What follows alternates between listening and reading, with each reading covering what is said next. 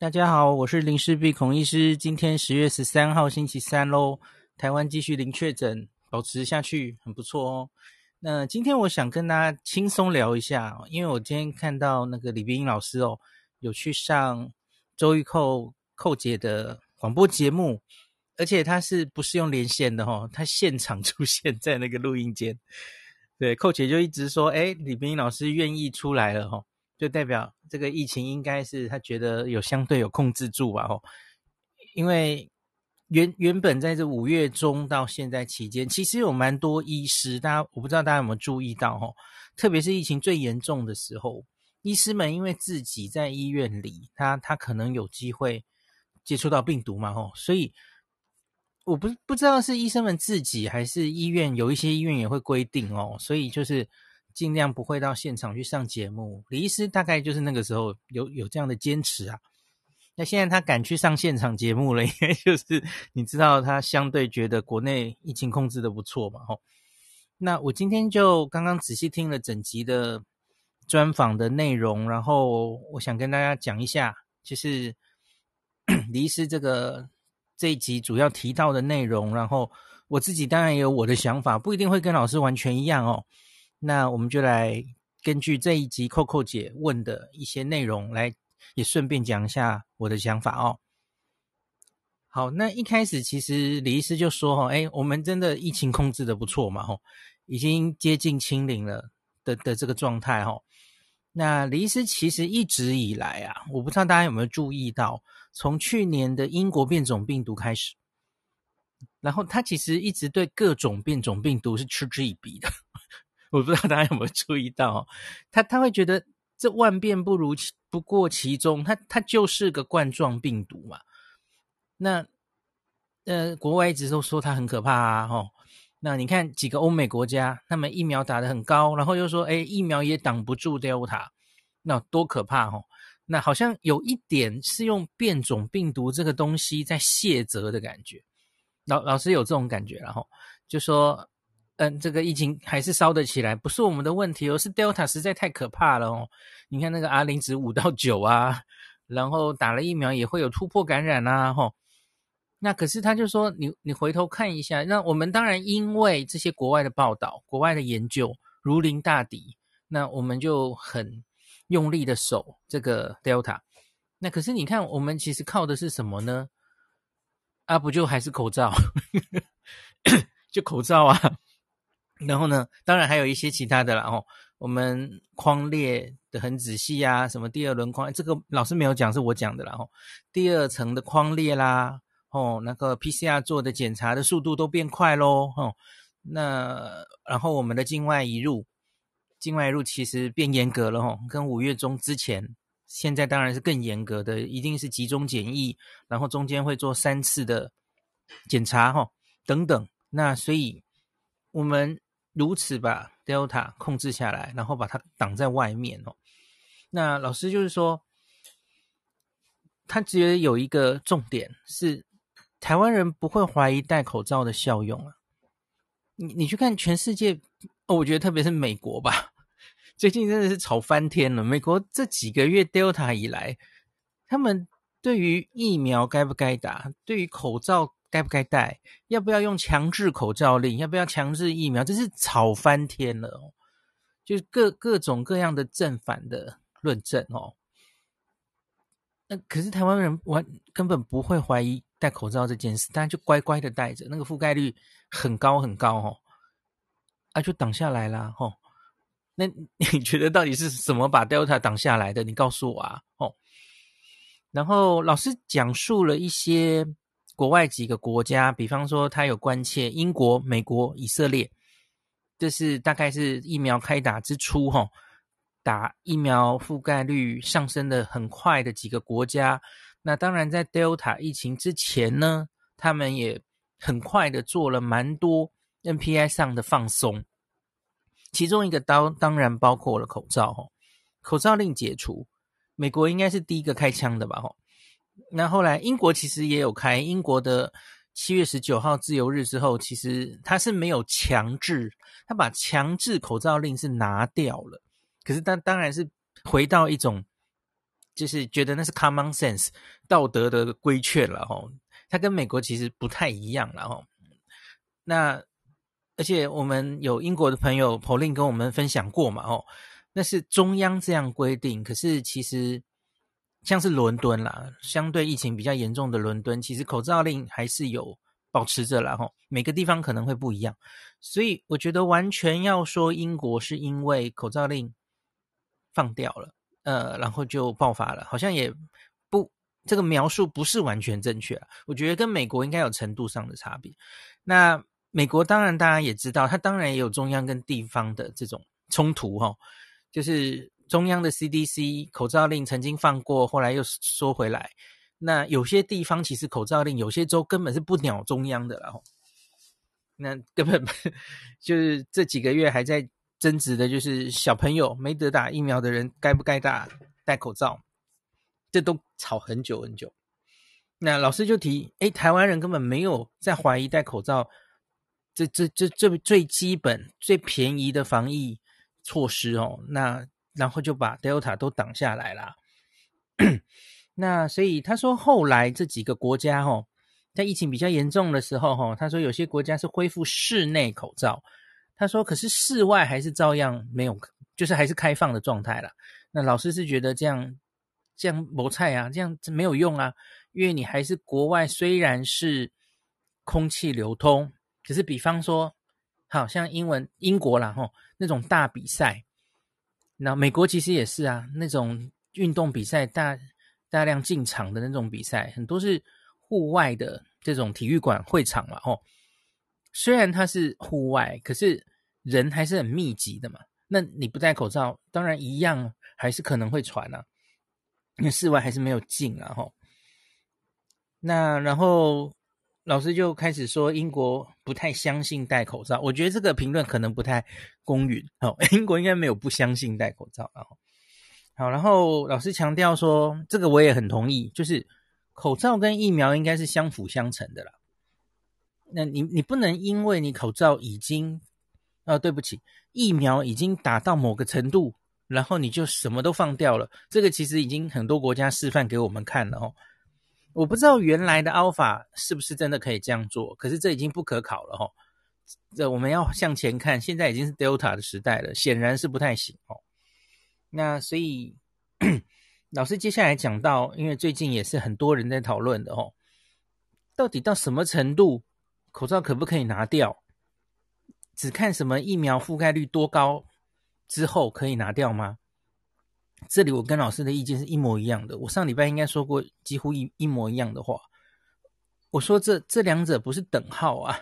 你不能因为……呃，我应该这样讲比较对。现在在台湾，你可不可以把口罩拿掉？或是或是你要说任何的继续往下开放的措施？你敢不敢开？呃，比方说我我乱说八大行业好了，就原原本你很怕一传就会传的很严重的这种，要不要继续开？国内要不要降级成一级？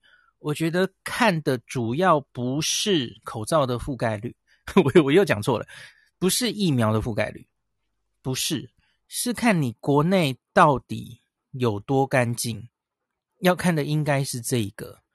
那所以。假如你国内够干净的话，然后境外你又守得好，有信心守得好的话，那多半就是境外移入到台湾会有些风险。可是那个当然密度会很低嘛，所以这种时候你就可以考虑各种开放措施。我觉得那个国内的干净程度反而比疫苗覆盖率已经到多少了重要。那就像大家回想一下，我们去年五月是怎么开的？我我我上一集好像讲错了，我说是两个潜伏期，对不对？不对，我们我们去年好像是看了三个潜伏期吧？哈，是四乘以三，四十二天，整整全部零确诊之后，就整个整个放了，就放到几乎是解封的状态了，哦，就开始去年暑假的那个疯狂国旅的那个暑假，哦，报复性消费，都餐厅的报复性怎么的哦，好，所以。老师有说，就是要看社区是否完全没有病毒，这我是同意的啦吼。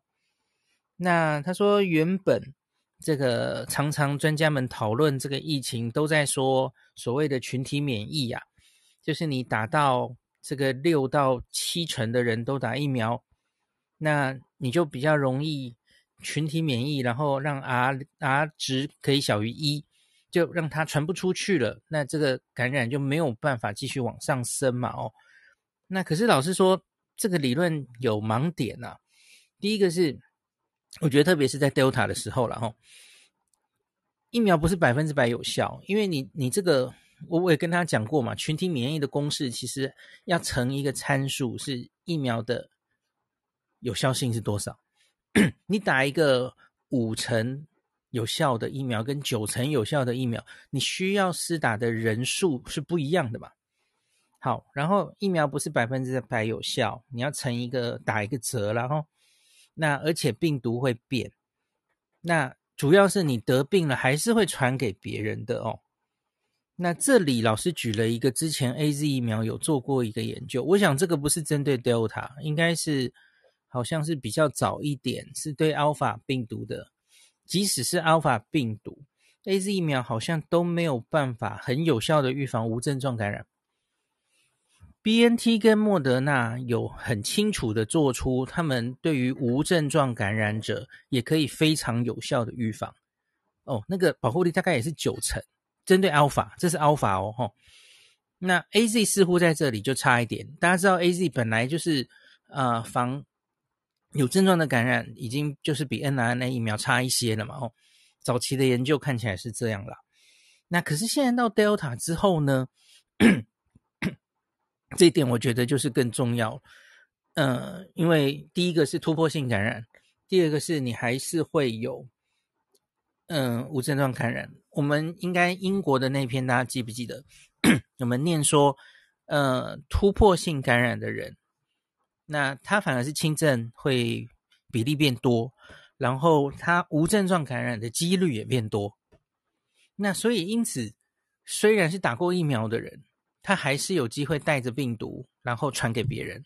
所以这就会让这个群体免疫非常难达到。然后老师是这个意思。那所以因此，口罩不能随便拿下来哦。即使你打过两剂疫苗之后，那扣扣扣姐当然这时候就很希望引导到，哎哎，柯市长之前说过，打两剂疫苗就可以拿掉口罩了哦。呃，老师今天很温和，他他尽量没有想要攻击，反正就是不要以为打完两剂疫苗就是金刚不坏之身，就就结束了。当然不是这样的啦吼。那口罩还是得戴着。那预防会传染出去哦。好，然后呢，这个像是他说打疫苗后还是会带病毒的这件事，在其他有一些病毒疾病其实有看到过了哦。那 他就算你自己是轻症或无症状，那老师用了一个医生的这种一一个 term 哦，就是 colonization，英文是这样的。就是这个病毒可能只是附着在你的上呼吸道，那你个人来说，因为诶病毒来了，那你很快的你打过疫苗了吼，那疫苗就唤醒免疫记忆，然后把你的这个这个病毒就根本没有对你个人造成很严重的感染。可是问题是，你就带了大概两天的病毒，然后这个病毒有机会再去传给别人吼。老师举这样个例子了吼，所以呢，回到结论。刚刚在讨论的题目就是戴口罩什么时候可以拿下来？吼，那老师讲的话就跟我很像了。吼，他说戴口罩不是只看覆盖率到多少。吼，那假如你真的想要拿掉口罩，有两个条件，一个是台湾真的就是清零，清得很零哦。然后另外是边境管控很有信心，都挡在外面的话，干净到不得了。好，那你就可以。在某些时候拿掉口罩了哈，好，大概是这样。那另外这现在，然后到这个扣扣哈，扣扣就问了一个新鲜陷阱题吧哈。他说这个一直以来我们还是有一些零星案例，虽然现在越来越少哈，那可是诶，长久以来就都在双北啊。你知道他想问什么了哈？可是老师没有上当了哈。他说为什么会一直都在双北呢？那老师就说，因为双北当然就是人口稠密嘛。那你现在假如还有病毒，多半可能是境外一路带进来。那有一些，比方说台商嘛，吼，那比方说，呃，一机组人员他进来常常是进桃园，然后桃桃园跟双北都是生活圈，所以因此当然有可能这里会不断的遭受到病毒的第一线攻击，所以当然双北会持续可能有风险，这是合理的啦吼。显然没有引导到 Coco 想要的答案哦。好，OK，好，那再来，Coco 说这个我们。是不是接下来到底，假如要降级的话，吼，他问了一个很奇怪的问题。他说：“是不是除了我们国内要清零，那你境外一路是不是也要清零才算双清零？” 这是鬼问题，听不懂为什么要问这个哦。因为境外一路，不管你一天是五例，一天是十五例，或是二十五例，你反映的其实是国外疫情严重的程度嘛。那你现在在考虑的是国内疫情要怎么放啊？那我觉得，假如假假如你守的是有把握的哦，你国外再严重，其实反正他都进不来嘛。呃，我觉得要要说 make sense 的话，应该是说，假如现在国外境外一路每天十几个、二十个，跟每天五个、三个，它的差别在哪里？它的差别在这些境外一路的案例突破，然后进来台湾的几率。那当然不一样，所以你假如连国外都缓和了，缓和到诶每天可以，我乱说，我我我不知道这个阈值要怎么抓哈，也许境外一路都都在五个以下的话，哦，大家就觉得可能他真的进来的风险实在是很低。那这种时候，我没有很确定国内很干净的话，好好，那就可以更进一步的国内再开放一些哈，回到一级啊，怎么样的哈。好吧，可能这样 make sense 吧，诶，这这都是几率问题了。在接下来的访问，里面老师也有说嘛，哦，这个超过我们现在是十四加七，然后集中集中管理，不能在家里居隔了嘛，吼，然后做三次检查，这已经比过去一年前面的一年严格很多了嘛。那说可是超过十四天的漏网之鱼，他觉得一定还是有可能。那所以他这里又说，所以现阶段口罩还是不要拿下来。其实我我觉得这一段其实老师自己跟前面讲的，我我觉得这很 容易有矛盾哦。所以假如你境外一路，因为反映的是国外，那那不是受制于我们嘛？是国外控制的状态，不太可能零的啊。你这国外就一直都是这样的啊，在外面烧烧成那样哦。虽然现在趋缓了，我觉得冬天还是可能烧起来，所以。你只要有风险可以进来的话，那就国内都不要开口罩，不要拿下来。嗯，我觉得这中间真的就是一条线要怎么拿捏的问题。我常常在讲这句话，你要把那条线放在哪里了？那假如要一直非常纠结的，我一定要零，我觉得那会非常非常痛苦。我我大概就只能这样讲哦。好，然后。就像现接下来的节目上又开始讨论了，又又开始讨论说，老师其实说他也在想说，这个十四天的这个现在目前这么严格的隔离，吼，是不是他自己个人觉得应该要考虑放宽？他说，因为民众还是有一些出国的需求了，吼，当然现在完全没有在提。旅游啦，吼，现这一段是不可能啊。等我们疫苗打起打起来之前，不可能开放一般旅游的哦。那他他在说的是，一般国外还是有需求，比方说商务，比方说探亲等等的哦。民众有需求，那他明明打了两剂疫苗，哦，打了两剂 BNT 疫苗回来，怎么还是要那十四天？怎么样的？哦，这已经吵很久了嘛，吼。那所以疫情趋缓是。老师说出来说，假如 他觉得疫情现在趋缓了，那可以考虑放宽。我就会一直说，哎，等一下，老师，你是指哪里疫情趋缓？是本土吗？本土疫情趋缓跟他境外移入要不要放是一点关系都没有的啊？对啊，应该是没有关系的嘛。哦，你你指的是国外吗？可是老师真的讲国内疫情趋缓呢？所以国温国内疫情趋缓，那可以考虑境外移入的。那个 可以十四天不要那么严，我在想，诶，这是什么逻辑？因为假如国内因为我觉得我们现在的策略很明显是境外入境严管，把 Delta 挡在外面，然后在这个保护之下冲疫苗覆盖率，然后本土尽量越零越好，因为我们已经做到接近清零了。那那能能做到清零，当然是对经济是最好的。那我们就往清零走，这个我同意啦。吼，尽管一开始的目标可能不是这个吼。那那老师是讲一句啊。就说，比方说放松，那比方说你改成七加七好了。我我举例来说，不要十四天都在那个，嗯、在那个集中检疫。那可是他说，那后面那个七的，这其实跟机师的问题有点像哦。那你那个自主健康管理要够严格啊。你你假如有人违规的话，你有没有方式处理？吼，罚款等等的。那所以老师是这样说的啦，吼，好吧，那他就说要配套啦，吼，那假如你这样放宽，可是还是有人会违规的话，那没办法啊，那那可能又发生事情了，又会被严格回去了，吼。好，大概这样子。好，那接下来是，嗯，老师说，吼，刚刚过去的这个中秋烤肉啊，就是我们没有开放嘛。就大家还是过了一个很，呃，谨慎的一个中秋节。那时候没有开放中秋烤肉哦。那老师自己就说，中秋烤肉他不觉得有什么危险，因为你多半是跟，假如限制是在家人，平常就会接触的一些人。哦，那聚餐你其实都已经开放聚餐了嘛。那只要中秋烤肉又是户外啊，所以你只要在户外各烤各的哦。他自己觉得中秋烤肉这种风险比较小的哦，应该是可以开放，不用那么紧张哦。我觉得主要是户外啦，那当然室内是比较风险比较大的哦。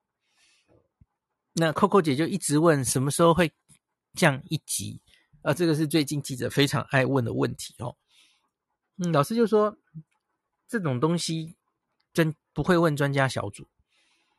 就是我记得那个时候哈，升升级什么时候升级，然后什么时候降回来，老师常常都说这个是政策执行，这个是指挥官系统要做决定的哈。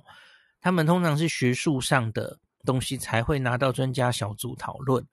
比方说，你现在治疗某一个药要使用在哪一些人，什么状况下，嗯。啊，解隔的条件，这种比较科学上的意见才会到专家小组哦。有一些政策执行的东西是指挥官大概自己或是系统里面就决定的了哈。好，那接下来是这个是今天某一些新闻的标题哈，就是大概预估，请李医师预估接下来到底会怎么走啊？疫情到底到什么时候？才会，我们可以说它结束吧，吼。李医师说他觉得可能需要等这个病毒轻症化，然后让它变得轻症到，嗯、不会瘫痪医疗的时候，吼。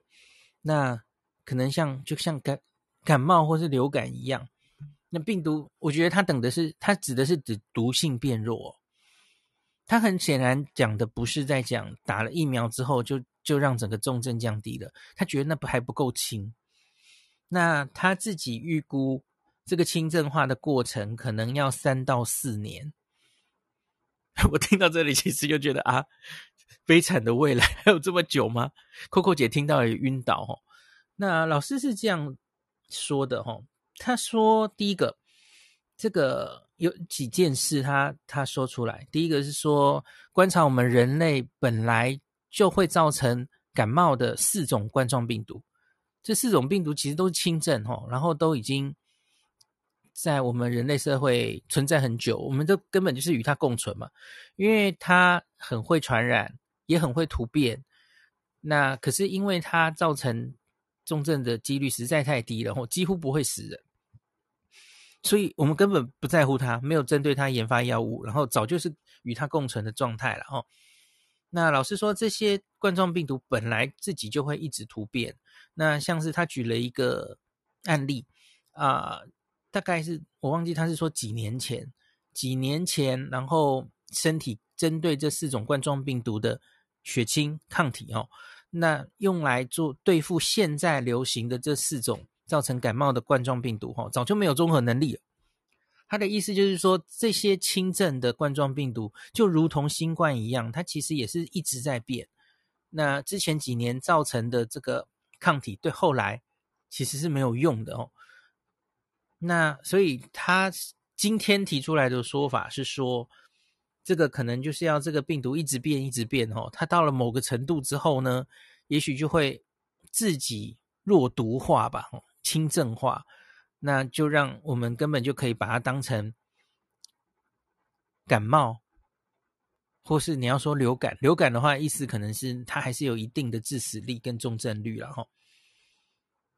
那另外老师又提了 Delta，他说觉得从 Alpha 变到 Delta，其实他已经有一些轻症化的证据。这个我记得老师之前有讲过哈。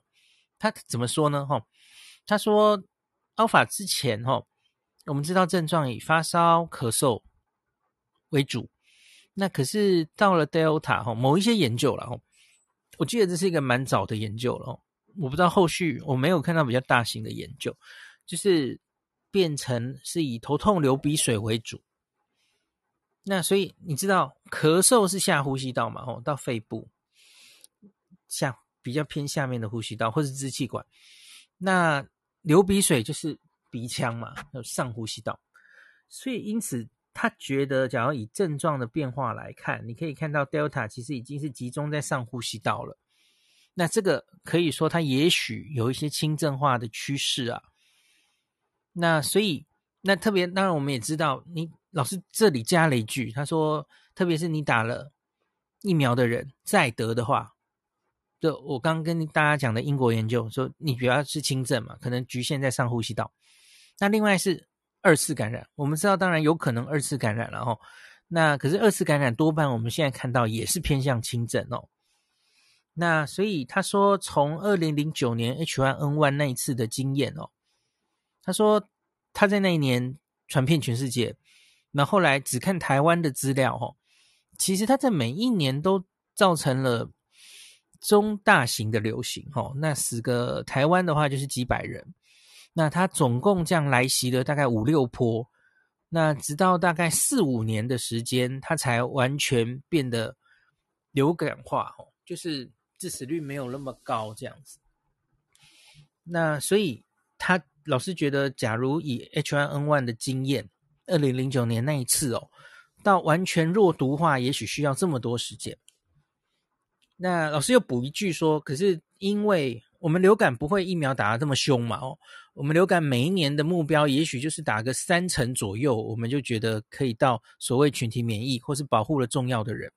所以因此跟新冠不一样嘛，新冠现在疫苗打得很猛，所以因此他觉得这个当然也有可能会提早到来。好，这里我要讲我自己的意见了。老师关于轻症化的论述到此为止。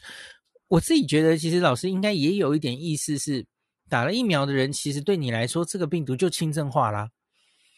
因为我不是很确定你，你你还要多轻症才叫轻症化。因为 我我跟大家分享过嘛，不管是英国、呃以色列或是新加坡，在打疫苗的广打疫苗之后，对打疫苗的人，我想那个比例是更低哈。那我们先说全部了哈，全部的资讯看起来。它可以把它的致死率已经降到千分之二到三左右了。那季节流感其实致死率就是千分之一呀，全人口哦，我说的是全人口，所以你还想要多多么轻症哦？我我觉得不是轻症本身的问题而已耶，我觉得这个新冠的问题，因为大家不要忘记了，流感跟新冠。我觉得一个最大的不同是，它的传染力实在高太多了。那个 R 零值流感不过就是一到二左右，可是新冠现在这个 Delta 可是五到九，哎，那所以呢，因为它传染力太高了，所以虽然只对你个人而言，我相信它的重症，然后它的威胁性，其实已经接近一个季节流感了。这个大概没有错，在你打疫苗之后。那以后也许还有口服药哦，可以帮助你呃，让你不会变到重症。那当然有单株抗体。我觉得我们已经有了一些武器，有让它轻症化的条件。可是问题是不是只是轻症化的问题？轻症的人会更会太多，而太多的这件事还是会瘫痪医疗。嗯，涌进病院，涌进门诊、急诊，吼，如同新加坡前几前几周看到的事情，吼。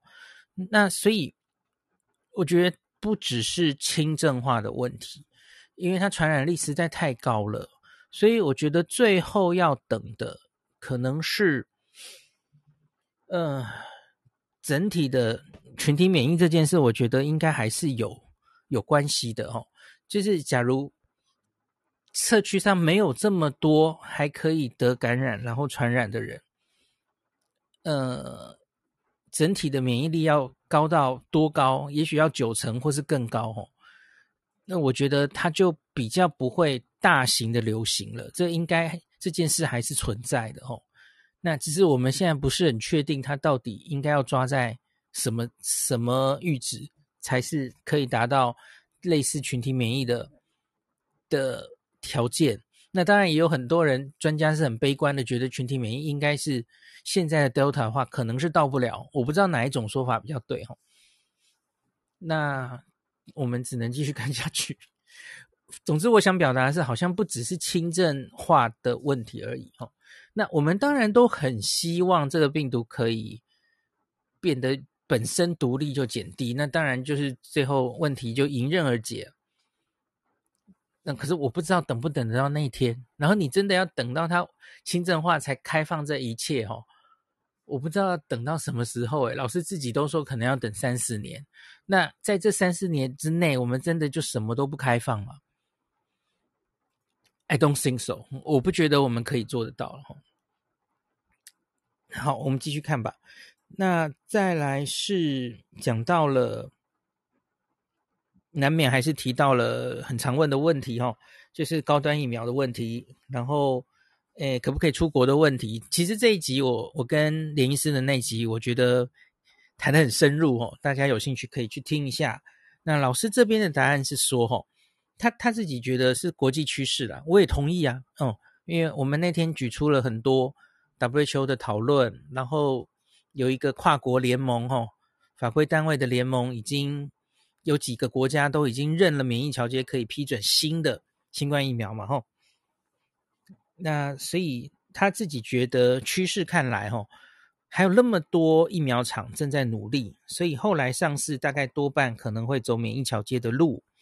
那他说有很多国家，吼，在开始开放之后，他当然是希望，呃，国外旅客进来，所以他自己觉得应该不会对于这个境外入境的旅客做过度严格的限制。那基本上我我也同意啦，也要看那个国家的需求是什么。嗯，根本我们根本没有什么，平常就疫情前就没有什么人去来往的国家，根本不重要嘛。我觉得重要的国家其实就那几个啊，吼。那那就就个别去谈或怎么样，我觉得都很有机会嘛。那 Coco 姐说，那应该是谁去谈？那是不是中央跟高端都？谁去谈比较好？诶，这个我也问了连医师吼，老师是说他觉得都可以啊吼，中央去谈，高端自己去秀自己的资料，主动去谈，其实应该都是可以的吼，去多多沟通这样子哦。好，那另外是 讲到一个今天报纸另外一个有讲的话题，就是又是柯市长了。柯市长之前不是说心肌炎哦，BNT 出的心肌炎，所以他想用心电图来做检查哦，来侦测嘛哦。Coco 应该很很想听到李批骂人吧？可是 李批今天很克制诶，他就说诶，他觉得这个没有很荒谬啊，就是这其实是假如是研究目的哦，那其实有他的研究的，呃，应该是怎么讲？有他研究的基础可以去做做看，吼。那老师就开始讲到说，他觉得目前，比方说心肌炎，我常跟大家说，美国出来的数字哦，啊，百万分之几哦，心肌炎。那在什么欧洲、英国出来这个 AZ 血栓，这个百万分之几哦，十万分之一的这一些数字，他觉得很可能都是低报的。我我同意啊，我我也跟大家讲过嘛，吼，美国那个 Vas 系统，Vas 的通报不良反应的系统，它其实是被动的等着大家通报嘛，它不是主动监测。所以就像我我常跟大家讲，一开始 n r n a 疫苗这两个疫苗，大家觉得它发生严重那个过敏休克的那种反应，吼，好像比别的疫苗高。那可是在美国出来的资料是百万分之几哦。那可是后来我们在不管是韩国、日本，我们台湾自己，我们看的比例没有那么低，所以因此很显然美国那个数字有低报。那这这不是新闻了哦。那其实他们每次分析费尔斯自己的数字，CDC 也都承认这可能是低估的状态。那像是假如是单一医院哦，常常那个数字哦，过敏的比例大概是十万分之一左右，就不是。呃，VAERS 系统呈现的百万分之一了哦，这个我之前有跟大家讲过。那老师为什么会讲到这个？他就是说，心肌炎也许没有美国通报的这个几率那么低。那血栓也是哦。他说，比方说血栓哦，他就遇过他自己身边的人了哦。那个打完 AZ，有下肢血栓哦，下肢肿起来，然后没有通报。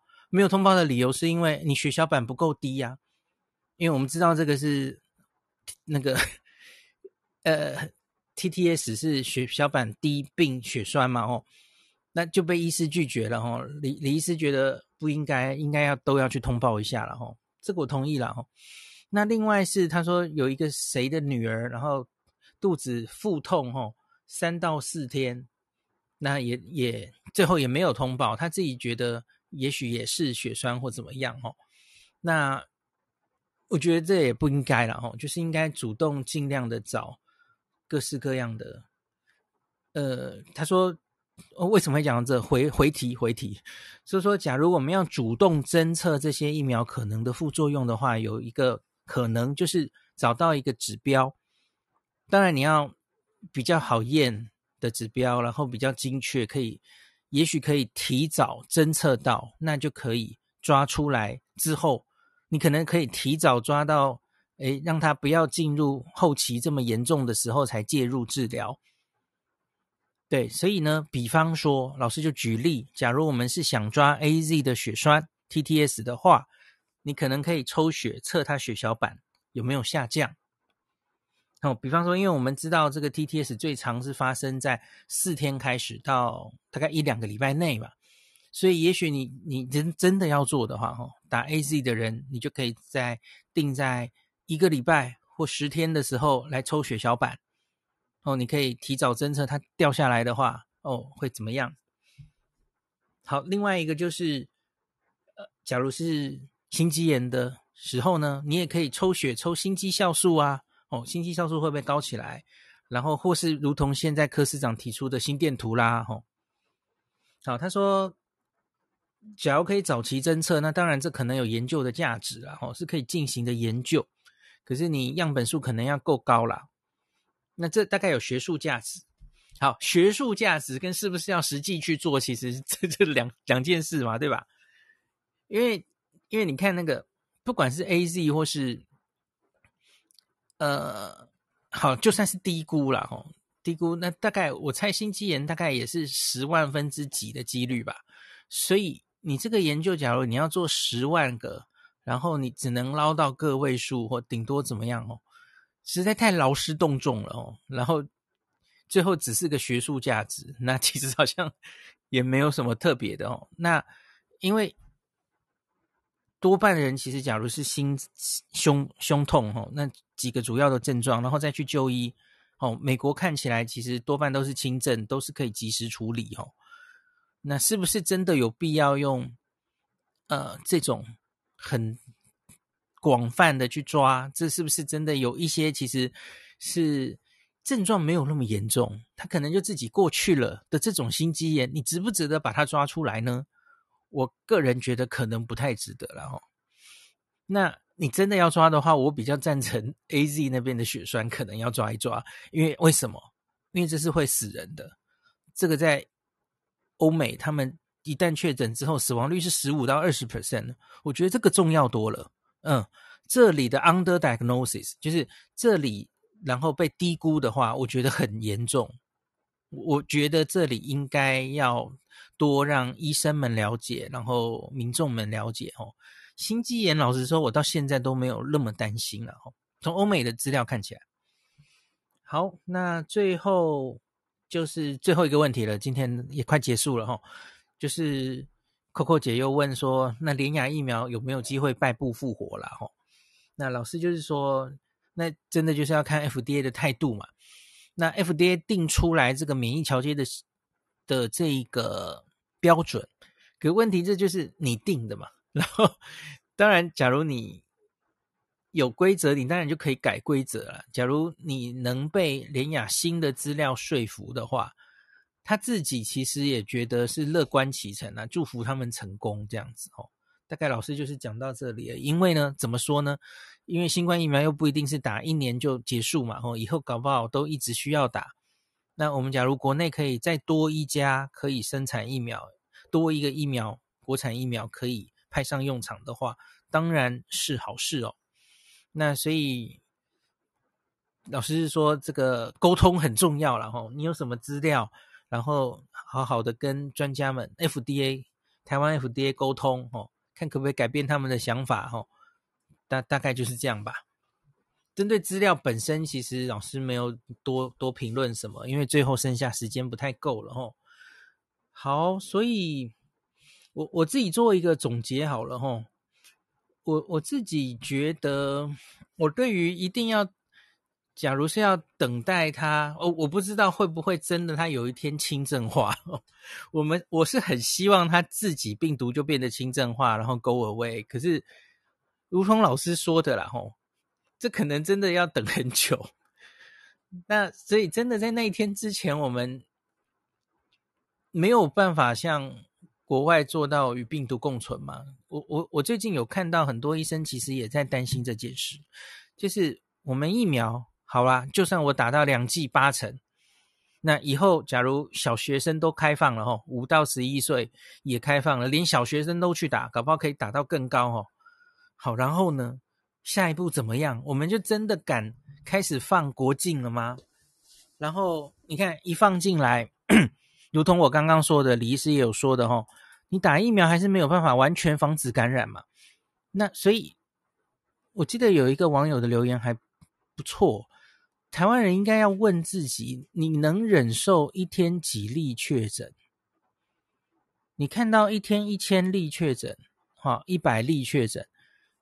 那然后里面只有一两例重症，这样你能接受吗？这样可以吗？嗯，我自己觉得齁，我要修正一下，应该不是台湾人问自己，因为民众其实是很容易被风向 直接就一波带走的哦。我觉得应该是我们要非常确定医疗可以承受这件事的时候，然后他已经可以靠着药物。跟疫苗把这个病毒轻症化到一定程度的时候，那个时候就是我们要面对现实的时候了。我我我觉得就到那个时候，我觉得我们做好所有的准备，包括疫苗施打、药物都要采买好，医疗的量能要准备好，检测要检测好，因为你可能还是不能放掉广泛的检测。哈，那我们都准备好的时候，哈，民众的心态也要准备好。嗯，我我不知道你要怎么样，你是正面的去跟他们讲说，我们要也也跟现在很多国家在强调的，我们要跟病毒共存，还是有一招很狠的啦，吼，你就开始放弃逐例诊断，那 你以后就只看重症。呃，我觉得台湾一开始大概不敢这样做了，哦，应该一开始这样，你你要知道你放，然后会不会真的爆掉？那你你势必还是要尽量逐例诊断，就如同这几个礼拜的新加坡一样。可是我觉得台湾假如真的走到那个期末考的时候，这一个阶段会面临非常大的压力，就如同前几周的新加坡一样，优等生反而会承受不了这样的压力哦。每天看到那个一百例、一千例，就是受不了哦。那个医疗当然，你不要医疗系统承受的压力不只是重症而已嘛。新加坡现在其实就是重症病房很够啊，可是涌入门诊、涌入急诊的那些想要自己做检查的那些人，其实就让医医疗某程度接近瘫痪了。那这个也都是要先想好，假如要走到这一天的话，你原本是用清零、坚壁清野，让民众很害怕这个病的状况防疫的，你现在要转到告诉大家这个病没有那么可怕了，这不是这么好转的，这这需要更多卫教的哦。那我不是很确定我们最后会怎么转过去。或是这个时机点会发生在什么时候？那可是我知道的是，我们现在就好好的看着国外他们怎么做吧。吼，那他们现在如火如荼的在与病毒共存，我相信他们会彼此开放旅游哦，那都会做。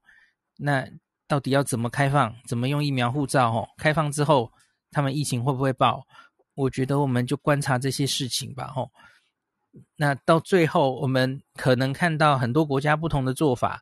等到我们有一天也要考期末考的时候，那我们会想出自己的做法的吼。我我永远是觉得比较有希望的看这件事，总会找到一个方法的吼。大家不要太着急，呃，急不得。你看这个所有的疫苗的学问，对于病毒了解，其实我们都还有很多未知的地方吼。那所以最后讲一句话吼，这一个月。台湾的疫苗很多，今天指挥中心宣布那个打疫苗哦，我不知道你听懂了没有？假如你家人有现在现在是好几个疫苗同时开打嘛，吼，三个疫苗，然后不要忘记高端疫苗也是随时走进去就可以打，然后另外三个疫苗基本上要用预约的，然后各自开放的这个资资格是不同的，所以大家要搞清楚哦。那你什么时候要上网预约？吼，假如家里还有人没有打的，请帮他注意一下哦。那莫德纳跟 AZ 的第二剂，然后 BNT 的第一剂，吼，我们第二季覆盖率破二十咯，其实很快吼。那部长是希望这个月底可以冲到一季七成，两季三成，吼。好，我我希望接下来啊，大家不要因为国内疫情相对和缓，然后结果想注射疫苗的心也。也停下来了吼，我我觉得疫苗还是尽量的越快打起来越好。那当然，最后面临期末考有种种的挣扎，可能还有很多事情要解决的哦。可是我觉得先打起来总不是坏事哦。那你阿中今天有说嘛哦？假如真的到疫情来的时候你才打，已经来不及了哦。那个疫苗不是说打打就打，然后就马上就有保护力的嘛哦。我我们当然不能确定冬天会不会还再来一波吼，那居安思危，那就算冬天真的我们守得很成功，我们就过去了，一直守到疫苗打到哎很高，我们总有一天还是得开放的啊，我们不可能一直锁死下去的嘛哦，总有一天还是会恢复跟国际交流，所以到你的时候就去打疫苗吧吼。那我昨天跟大家分享的加拿大的吼，诶，什么疫苗其实打两剂其实都非常有保护力吼，真的不要再选了。我我最近还有看到，就是最近 BNT 被黑得很凶哦，BNT 好像是不是又有副作用啊？然后又诶什么抗体会降啊？有很多人又在说什么我我唯一单调莫德纳那边说的很大声哦，啊，我觉得不用这样啦。是大概不是打两剂就结束的事，真的不用这么执着，OK？嗯，好，那今天就说到这吧。